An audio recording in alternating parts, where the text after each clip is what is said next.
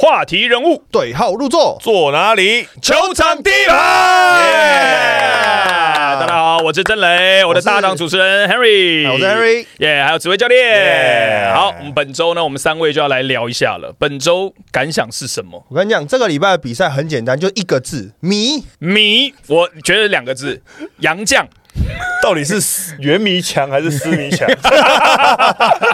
我觉得杨绛关系很大，但是为什么迷呢？是因为哦。领航员的主场让我有这种感觉，哦。因为领航员前一天的比赛，礼拜六的比赛被钢铁人让他终止了十一连败，十一连败而且比赛是有有超前的哦，有机会赢的哦。嗯。就隔天的比赛对上台北富邦勇士，赢了快三十分，一路领先，一路领先，对。完全是像不同的球队一样。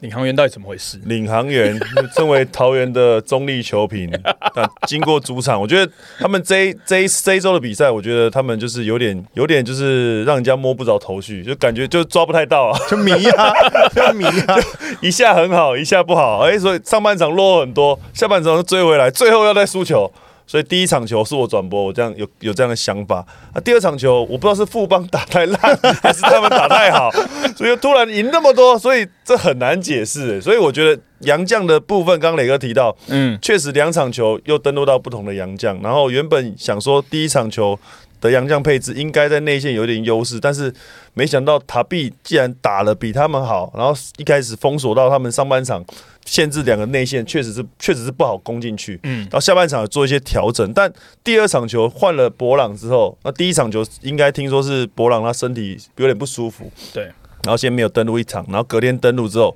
就隔天点点开花、哎，这嗯太、太离谱了。对。迷啊，迷啊！那你觉得嘞？为什么领航员会这么迷？我觉得你的领航小故事要出来了，对对对，小故事嘞，小故事嘞，领航员的小故事为什么那么迷？我原因是什么？因为礼拜天的比赛赛前的时候，球场放大悲咒给李家康听啊，哎呦，哦，全队被感染一下还不够迷吗？你哪一支职业球队赛前放大悲咒给球员听？在球场放哦，还不是在拉科若里面放耳机听哦，是放在球场给大家听。第二场啊，哦，赛前放给李家康听，够不够迷？可是我真的觉得领航员呃很难去预测他们的战力。现在如果你要给他们战力评比的话，嗯你会觉得有一点很难去给说他到底在哪一个位置。不可能给问号吧？我觉得现在就是这个状况。你看中子国王七连败的也是他们，七连胜啊啊，七连胜的也是他们，但是输给钢铁人的也是他们，就是让钢铁人十一连败被终止的也是他们。然后而且那场比赛是呃本来是大幅度落后的，上半场其实还打蛮多，结果哎逆转球他们打得出来，在自家主场还能够慢慢打回来，甚至还能够取得领先。当分数领航员压过去的时候，我就觉得啊。钢铁人大概没气十了二十二连败了，因为那个那个阶段就是钢铁人在今年常碰到这个状况，就是忽然乱的时候，一下子全部都乱，都打不出来，然后领航员就觉得哎应该有机会拿下，结果最后还是输。那当然关键人物是吕正儒了。不过不管怎么样，我觉得领航员杨将上面的配置是我觉得本周最大的关键，因为我觉得在礼拜六他们是放劳伦斯。搭配沃许本跟密克斯嘛，那但是礼拜天刚讲到就是呃这个布朗博朗。博博朗。博朗他礼拜天有上，那我觉得劳伦斯的配置其实说真的以他的高度，但是他又没有三分外线的威胁性，因为目前为止他本季好像没什么在外围投篮，甚至是投了是投不进的。那博朗还比较有威胁性，所以我就觉得博朗现在这个配置对于李航员来讲比较有用。然后而且特别是你在呃对上对方有大支的球员的时候，能够拉出来投外线，这会让对方啊、呃比较没有办法去。如果你对上塔比用这种方式的话，我觉得就应该会更有胜算。哎，那如果讲到米，我问一个大灾问，好，你觉得是领航员迷还是工程师迷？因为工程师本来四连败哦，想说要换教练哦，然后大家已经喊得乱七八糟，结果换个也是洋将之后六连胜，对改了风水之后六连胜，迷吧？对啊，这真的很神哎、那哪一支球队子哪一支球队更迷？我不好预测我。觉得还是工程师稍微迷一点。哦，真的吗？我怎么说我觉得，因为我还是学长，我自己学长嘛。因为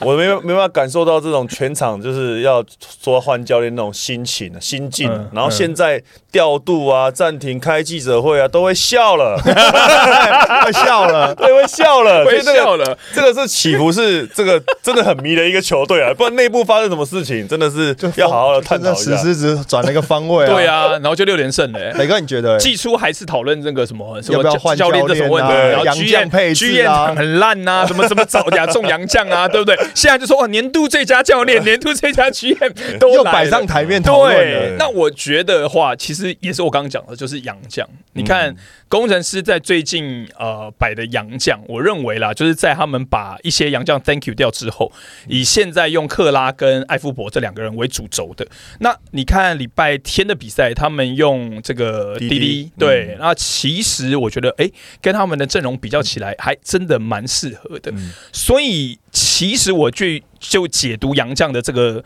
呃目前的状况看起来的话，我有点想到是有点像是在呃第一、第二季的球季，就是现在每支球队大概打了十场比赛到十五场比赛不同，现在打的最多的应该是钢铁人吧，打了十呃场十二十三场十三场，对，他就十二十三场，哎十十三十四场，蛮好算的、啊，就是一胜之后十一连败嘛，然后再一胜嘛，所以两胜十一败，十三场比赛。哦，对，没有没有没有，他是一胜一败之后，十一对，然后才十一一败一胜，所以他应该是然后11前面是一胜十二败，然后再拿第二胜，所以是两胜十二败，哦十四场，对，十，四场，十十四场的，对，十四场比赛，你看打了十到十四场比赛之间哦，我觉得这个阶段大概就是差不多三分之一的赛事嘛，因为四十场比赛三分之一就是差不多十三场到十四场，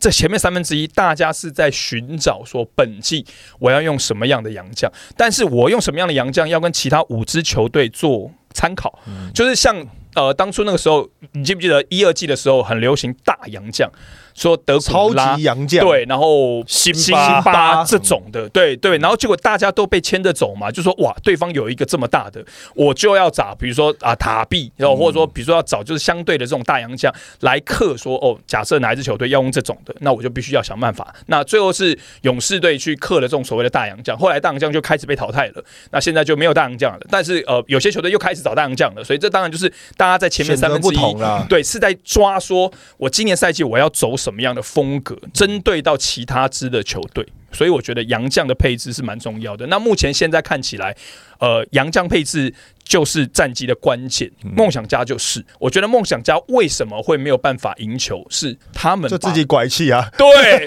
麦卡洛换下去、自己拐自己气啊，对啊，对啊。自己拐自己。然后尝试新的这个 Marble，我我我就不太马布尔，对啊，我就不太懂为什么。嗯，其实本来的想法，他们中章投资有。没有我，因为我礼拜 我礼拜六有去彰化嘛，然后在哦大赛前的时候也很休大家讨息室又发，生发生什么事情？休息室没事，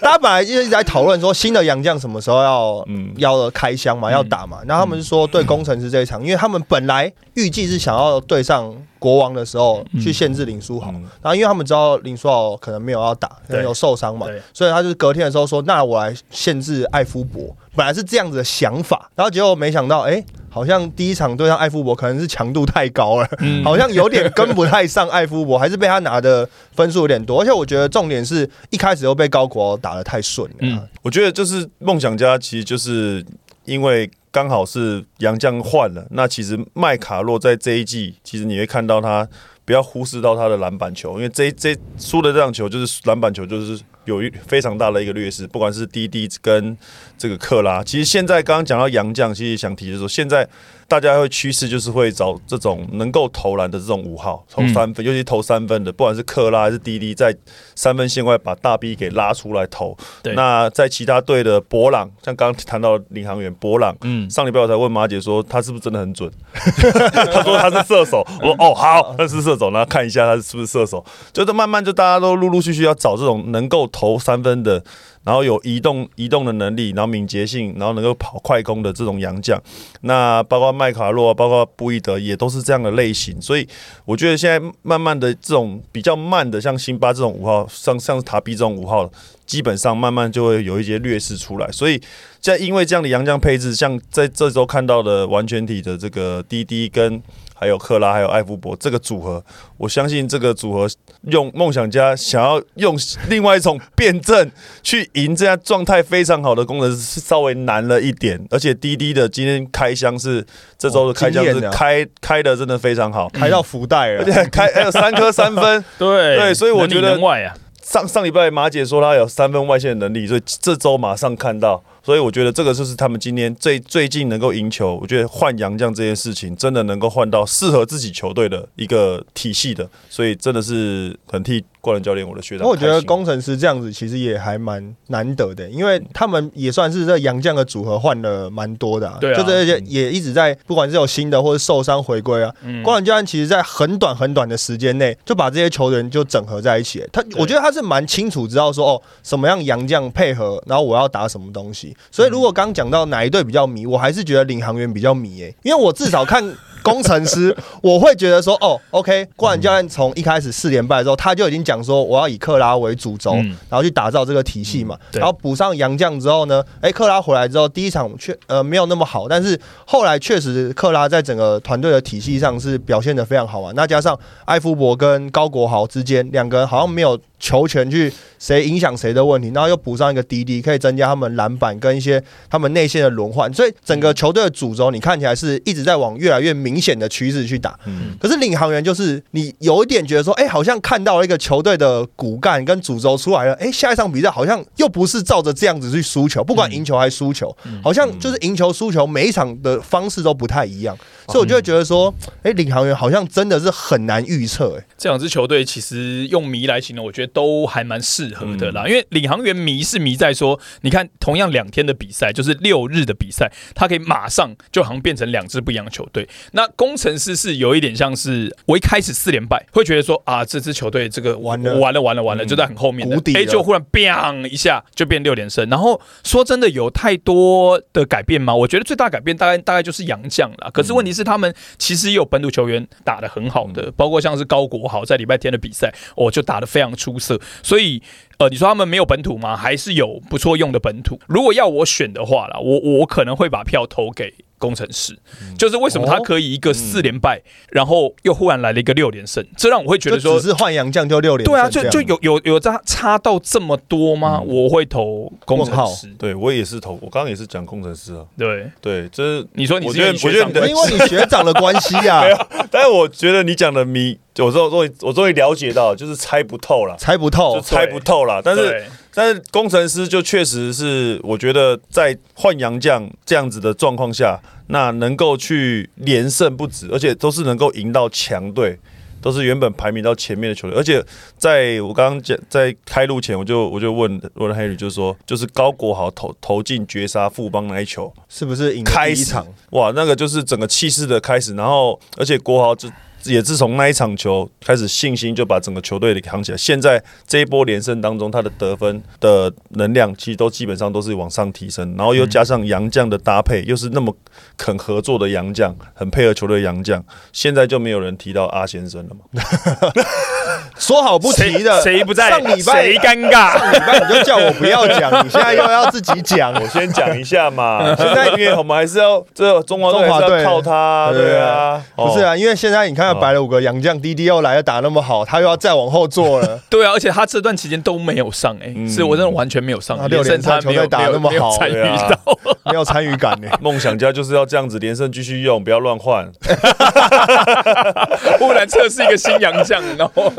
但是工程师师我觉得啊，所以紫薇你也走，嗯我觉得工工程程师哦，OK，然后工程师你们觉得高国豪最近的表现呢？因为因为我我听到很多球迷在讨论，就是说听到有别的球员在 Podcast 上面有特别讲他，嗯。对，然后现在就在讨会论说。过滤的吗？哎，对对对 不过滤了嘛不过滤啊。不过滤，不过滤，不过滤啊。所以大家都在放大讨论，就是说，哎，特别是像工程师，呃，在这个六连胜当中也有打到国王，嗯，然后那场比赛国豪也是打的很好，而且几次的对位有对到林书伟，所以大家都会在讨论，就是说，哎，高国豪怎么最近打的特别的认真？然后在礼拜天的比赛，他又缴出了这个几乎是呃这个非常全方位的数据，二十几分、十篮板，然后也有传出很多次的助攻，特别是在关键的时刻，其实梦想家在后段是有机会追上来的，有逼近的，但国豪有几个处理球是跳出来的，那个基本上对对，扛胜负的概，念，真的就是扛胜负、哦。然后，因为他他现在的这个方式，我觉得就是有点像是呃，他们在连胜当中有一有一场比赛赢得最艰辛的，应该是对勇士那场，因为是靠他的最后一集对把他扛住。对，所以国豪你们怎么看？在今年赛季，甚至现在已经有出现在讨论他是不是年度 MVP 这种言论了。我觉得高国豪其实大家一开始会有这样的讨论，是因为一开始工程师在连败的时候，嗯然后大家觉得说，哎、其实国豪的表现还是摆在那边，所以他的表现其实从连败一直到连胜，他的表现都是工程师一个蛮主要的核心。嗯那只是那个时候在连败的时候，工程师并没有太多的帮手能够帮助国豪能够把比赛能够赢下来，嗯所以其实国豪的表现在这一季来讲是。蛮定位成工程师的主轴，这个是很明确的嘛。那所以工程师在这个洋将跟球队整合之后，你就会发现说，高国豪更清楚知道我什么时候能够自己打，我什么时候我要寻求比如洋将的帮忙。因为他在之前光仁教练在记者会的时候，我有问过他高国豪跟艾夫伯之间的化学反应，因为那场比赛其实就是高国豪打的蛮好的，但是艾夫伯没有打那么好。嗯我说，哎、那这样子化学反应是好还是不好？结果冠伦教练那时候在赛后记者会，他是说他们两个在练球的时候展现出来的表现是非常好，而且这两个的磨合其实是没有问题，他们就只是需要时间在场上能够把这个反应打出来。嗯所以我觉得高国豪在这一季的表现，真的是因为球队的阵容更完整之后，他能够把这些数据更就是更完整的去呈现、嗯我自己是这样觉得。对，那就是因为有人想要看他在富邦或者说在国王的那种强队的时候，是不是能够有这样的数据？但是现在工程师就是一个强队了，哎、工程师，工 不要说程师以为是在在说烂队刷数据嘛，对、工程师这六连胜很纯呢、对。大家对啊。讲说连胜纯不纯这种六连胜很纯呢、有赢国王，对有赢勇士，有赢梦想家，嗯。几乎排名前面他全赢过哎、对，而且还在梦想家的主场中断对方的十一连胜。十连胜。哦10连胜。没拿到，哦没拿到不要再讲十一了，对对对对对对对，十连胜。就是平联盟联盟记录。啊，对，要创纪录就差那么一点点。对啊，对，所以我国豪，我觉得重点还是在于他现在呃在这几年的成长，然后基本上球队就是以他为主轴嘛。那因为之前我已经讨论过很多国豪他的一个的得分爆发力，就是是能够参考这样的，就日本的对日本小个子后卫对我觉得他基本上已经有那个能力。那像我才上礼拜才刚讲完，你看河村永辉有二十得二十分，二二十助攻。，二十助攻，哇，那个整个小个子后卫是很恐怖的，所以我觉得国豪他一定有机会成为那样子的国际型的球员。那在台湾的篮球上，但 MVP 这件这件事情，我觉得还要再拉长一点看，因为毕竟我觉得其他队还是会反弹，因为他们现在才是在虽然刚刚讲三分之一的赛程，我觉得其他队不管是富邦还是国王还是梦想家，甚至领航员。我觉得都是还是有机会能够去挑战，就是工程师，因为每一队都还有在，还有还有很多的变化，包括杨将的变化，还有呃这个阵容的针对性跟调整，我觉得这些都还是可以看的。所以 MVP 现在讲，我觉得稍微有点早，但是他事实上他也是可以有那个能力讨论的，对。而且有那个能力。像去去年俊祥也是前半段也是被 MVP 的那个十连胜的时候也是也是 MVP 啊，天呐你就不要乱喊，真的不要乱喊，不要乱喊啊，喊一个后面一喊没有了会出事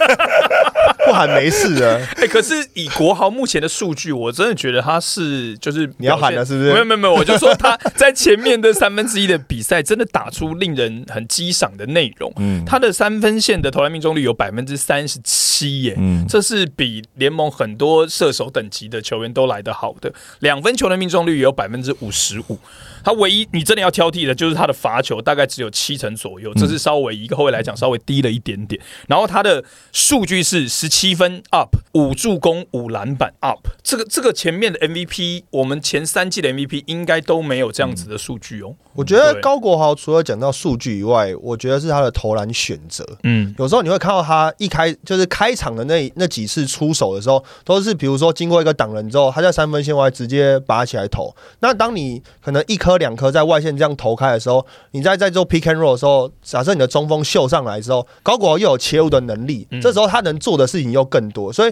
我记得我们之前在跟威哥在讨论说，诶一个好的控球或者持球者，如果他有攻击能力、自主攻击能力的话，他才能有效的串联球队。因为刚刚威哥讲，比如说河村永辉，他会拿二十个助攻，是因为他自己的得分破坏力非常的高。嗯，所以呢，你对手在做他对他的针对防守的时候，你就会露出其他队友的空档。那我觉得高国豪现在也是这样子的，子的概念，就是他能够在比赛一开始的时候建立他自己得分的一一些优势，因为在这几场联赛比赛都是一开始高国豪。在上半场甚至第一节的时候，就比如说单节八分、单节十分，甚至对梦想家这场比赛单节十五分。所以你在一开始的时候就把自己的得分优势建立出来的时候，对手在防守你之后，你就可以有更多的选择。所以这个是我觉得高国豪在这段期间里面打的最好的地方。而且冠这样也讲，在这段连胜期间，其实他看得到高国豪更成熟，他是更成长的。而且我我想我想提一个，就是说，其实工程师最关键能够帮到国豪，其实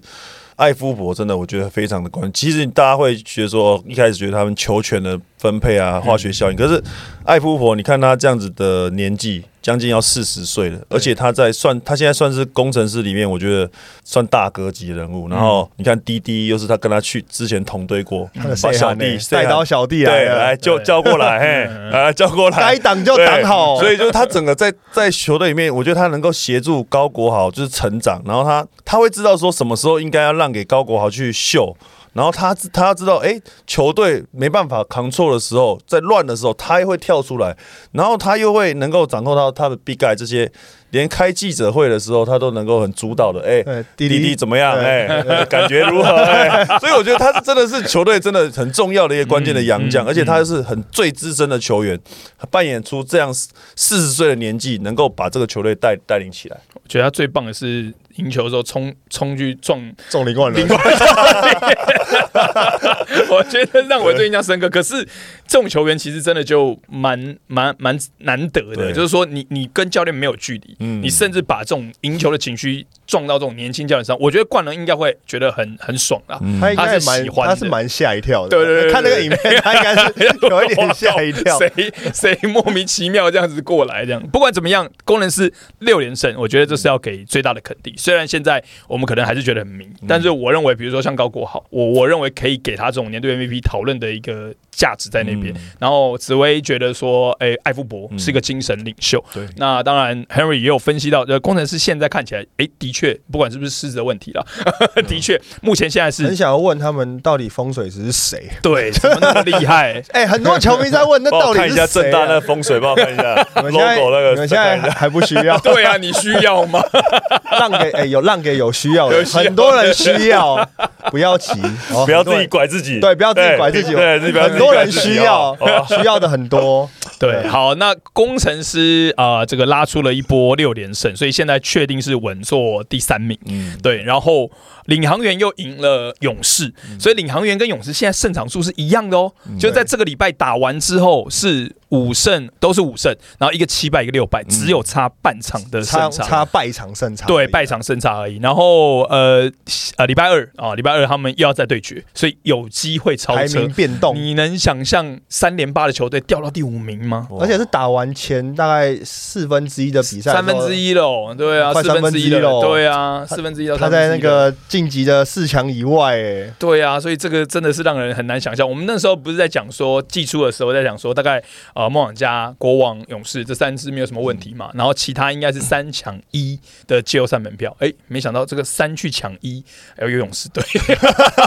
工人是冲上哎，所以领航员在礼拜天赢的那场比赛，我认为现在他们阵中最好的配置是呃用沃许本跟博朗再搭配一个米克斯，我内得线把它内线打爆，对对，而且这两个洋将都有外围的投射能力，嗯会把空间拉的比较开。我觉得今年梦想家为什么把战绩冲到这么前面呢？就是因为他们在进攻端打的真的是很舒服，空间感很够，然后呃打的好的洋将，包括像是 Boy 或者是这个 McCullough 都出来能够当大支的来打，所以他们的空间感我觉得非常非常舒服。那他们在呃这个对岸工程师那场其实是有机会赢球的，但比较可惜的是最终啊、就差那一分的时候没有压过去。整场比赛一路落后，从来没有领先过，哎，嗯，对，从来没有按过去过，你追到一分，不管差几分都没有按过去过。最近就是八七感觉说你八很气哦没有没有没有，感觉说你很气哦。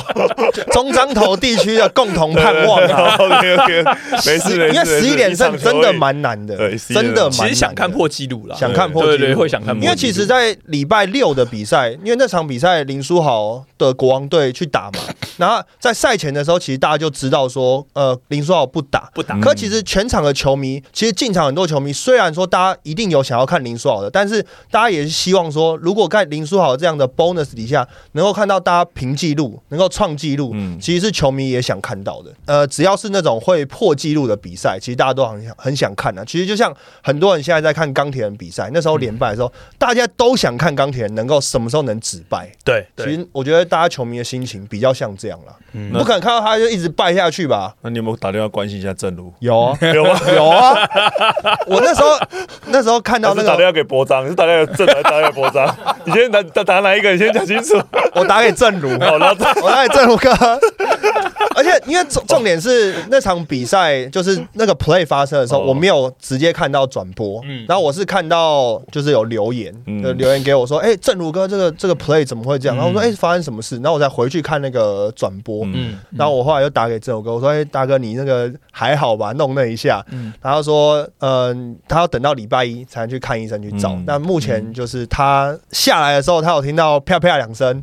嗯，蛮可怕的。对我当场我在我是现场转播，所以我那时候当场看看到这些画面的时候，其实我心里是有在揪一下，就是希望不要有太严重的状况产生，因为毕竟他算是这是台湾这么好的一个国宝对，算是射手，就是这么好的球员，那也是对钢铁人也是一个队长的，就是今年要带领的球队，那他又在那场球投投进这个制胜的球，那我觉得就是刚好这一这一下下来，其实心里真的会替他蛮担心的，就是说希望礼拜一的检查能够很顺利。那如果就算有什么状况，我觉得相信球团应该都会给球员很好的照顾。没有，因为其实就是庆祝这件事情，因为投进那个球真的很关键，而且又很开心，而且球尤其是球队又连败成这样。对正如哥整场比赛就只得那么三分，嗯。对。所以他当然前面情绪前面都没五投进。零中。他，当然情绪会比较激动一点啊，因为其实，在国外的职业比赛也发生过一样的事情啊，打再见全垒打，就天使队的哦。Warriors 嘛，嗯，绕完垒回来，开心跳一下，棒下来，小粉碎性骨折，休两年，打一个再见全垒打休两年，嗯嗯，就是这种乐极生悲的 case，其实蛮多的。蛮多的。嗯但是当你真的亲眼看到发生在就是现场的时候，你就觉得哦，其实真的不乐见。嗯，我记得有一年的那个世界大赛也是道奇的球员，也是打全垒打之后回来，然后跟队友也是手这样一勾，然后结果就拉伤了，对，就拉拉伤伤了，对对对，然后后面就休了一长段的时间，就有点像是 Morales 那个状况，嗯。所以。呃，那时候当下看到，其实想法跟紫薇就完全一模一样，嗯因为就觉得说，呃，今年钢铁人赢这两场全部都是靠他呢，嗯，对不对？对不对？你你你第一场梦想家他得30七分个这样的三十几分嘛，对。然后这场又是关键的三分球，对，所以你就会觉得说啊，这个时候钢铁人好不容易赢球，而且我发现，就是正如哥只要打得好赢球的时候，那一场比赛打完都受伤。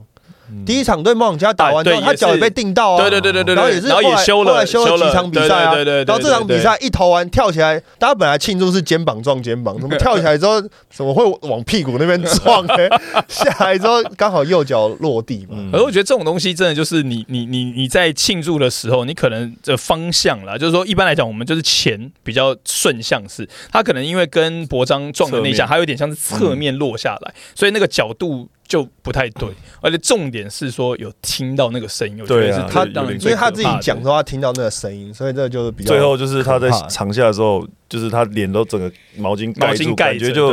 感觉就有有点想哭了。其实我们自己都会觉得很很很替他难过，那所以也不希望发生太严重的伤势，所以希望他们可以更好。对啊，所以就是呃，希望这礼拜去医院检查，就是、嗯呃，希望消息是好的。对照完照完之后，希望没什么大碍，你说真的好不容易、呃、有点起色了有点。起二零二四年第一胜对呀、然后不会又要休息了吧？哎，这个就，但是我觉得跟我刚一开始在呃节目一开始讲的“杨将”这两个字，我觉得也可以套用在钢铁人身上，嗯。因为他们在礼拜呃六的那场比赛，他们是换了一个新的杨将瑞米瑞瑞米 Rice 对 Rice 哦，哦。就是用他的 first name 的前面三个字 Ray 哦，然后再加上这个米就米饭嘛、嗯。Rice 嘛，对，就变 Ray 米。然后 Rice 他在那场比赛，我觉得最关键的是什么？他示范了，告诉你们钢铁人其他球员。把罚球练好，好不好？哎，这个差很多哎。差很多啊。对换洋将罚球会变好这种事，不要说你说 Rice 他罚的很好，那对当然很稳定。钢铁人整个上半场罚球没有掉过、哎，一对就是颗都没有掉、哎十七投十七中，对，嗯，对，然后 Rice 一个人就罚了好像十颗，还是对对对，就是有有可能换杨将之后，大家连罚球都会投了。我应该会这样吗？就是罚球这件事情，罚球这件事情，我们觉这瑞米他是确实是他罚球是很够准的，然后也很会站上罚球线，嗯。他的打法是很会站，但是能够影响到他队友变准，这个我就不知道。也是蛮迷的。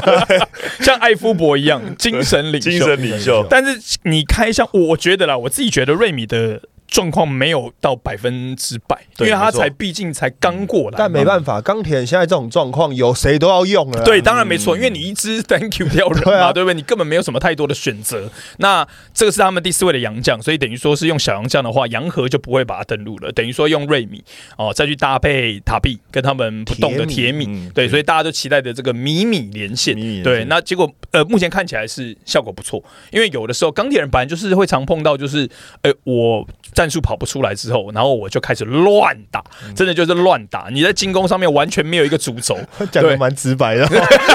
真的因为不好意思，本季我有去主持他们主场的比哦，赛，对对对，毕竟是我是我教练，我就不敢讲乱打。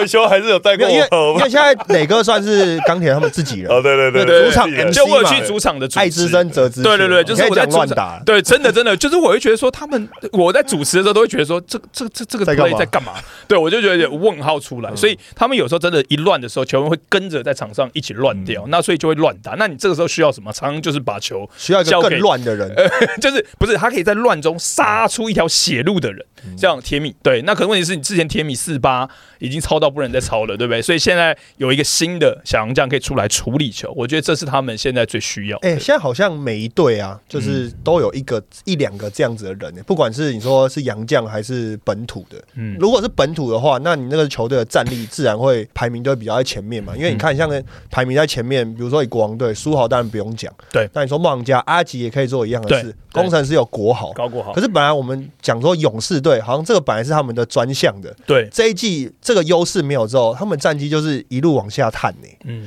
这个有差吗？勇士就是被这个双阳这样的一个制度给就是冲击最严重的球队了。我个人认为，就冲击最严重的有时候，因为他们自己在这个有过滤的，他们都自己在球员都在讲未过滤的。我不能帮他打广告啊。哎，，专对啊我不，能帮他打广告啊。没。有？哎，对啊就是苏伟跟中线都在讲，就是说他们之前最有优势就是第四节，他们觉得第四节赢到十几分的时候，他们都觉得还会赢，因为上去第四节有顶哥处理，那现在现在双阳降了，其实真的就是冲击最大的，就是在前面三节累积的分数，在第第四节就算落后，你你第四节有双阳降，你还是没办法有很好的一个得力的状况，所以。算是他们有被冲击到最严重，而且他们的洋将，我认为也算是逐渐的是跟着其他的本土有点逐渐老化。那再来就是本土的呃其他队，你看刚刚讲领航员有卢俊祥，那有高国豪，然后也有这个阿吉，阿吉，但每一队都本土都有一个得分爆发力很强的球员。那现在呃，勇士的新生代、中中生代的球员没有这样的一个角色，能够分担老将的一个得分的的数据。那你要每一场再靠自己文成这样子得分的能量爆发爆发力，其实说真的也是有点难度了啦。那所以变说他们现在得分点没有，加上防守端的问题又呈现出来，那变得。老将可能脚跟不上，或者说区域防守没有很好的效果，那变说守没有守住就没有办法发展他们的快攻路线了。所以我觉得，就是其实勇士队在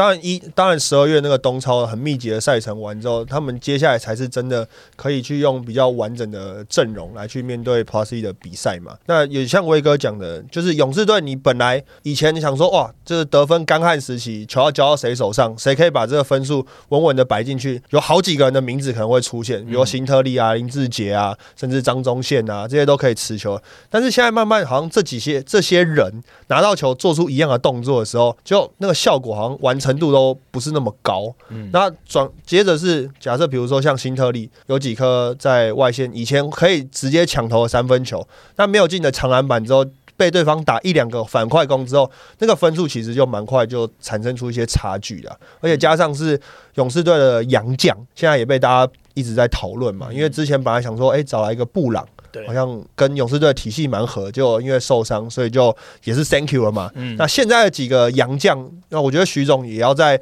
这样子的洋将配置底下，能够找出来一个最好的磨合方式。因为本来讲说石门可能是在策应上面可以跟球队会有一些比较好的磨合嘛。那看起来，如果真的是这样的话，那应该要让石门能够把策应这件事情发挥到更极致一点。嗯，你讲到关键，我觉得洋将这一块，我觉得他为什么呃上一周我会说洋将，我觉得勇士会呃大败给领航员也是洋将的问题。那呃他们先 Thank you 掉了这个 Bearfield，我我是有点意外的。巴尔菲特对，我觉得啦，可能石门应该要先。我自己的想法是，我觉得石门应该要先。结果，哎，巴尔菲特是先走，然后石门留下来。可是，我觉得以石门现在这个状况，在迟早会走啊，没有，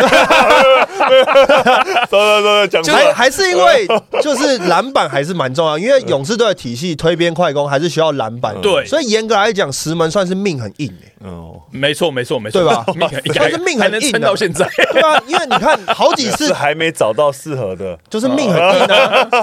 你看好几次 有可能机票已经送上去了，嗯，哎，又被吹走，吹到旁边那位，对，然后别人就掉地上，然后又被别人捡走，这样，所以石门算是命硬的、对，那我觉得以礼拜天那场比赛看起来的话，我觉得石门还是没有办法达到，就是你刚刚说的，就是勇士对他们体系所要求的，这个洋将必须要这样配合。上个赛季他们为什么能够打得这么好，就是因为有非常强大的洋将，特别是这个 Chris Johnson，对不对？我我我是年度最佳洋将，我是投给他了，因为我觉得勇士去年三连霸，他是一个非常重要的关键，最后他也成为就是 Final MVP 嘛，对对，最最重要的球员，所以呃，今年 Chris Johnson CJ 的状况没有那么好，所以影响到说哦，他们可能要尝试一些别的样样，加上又有东超的一个关系，所以目前看起来新特利好像算是比较回来了一点了。可是包括因为生儿子之后那个加成，加成看能够加多久啊？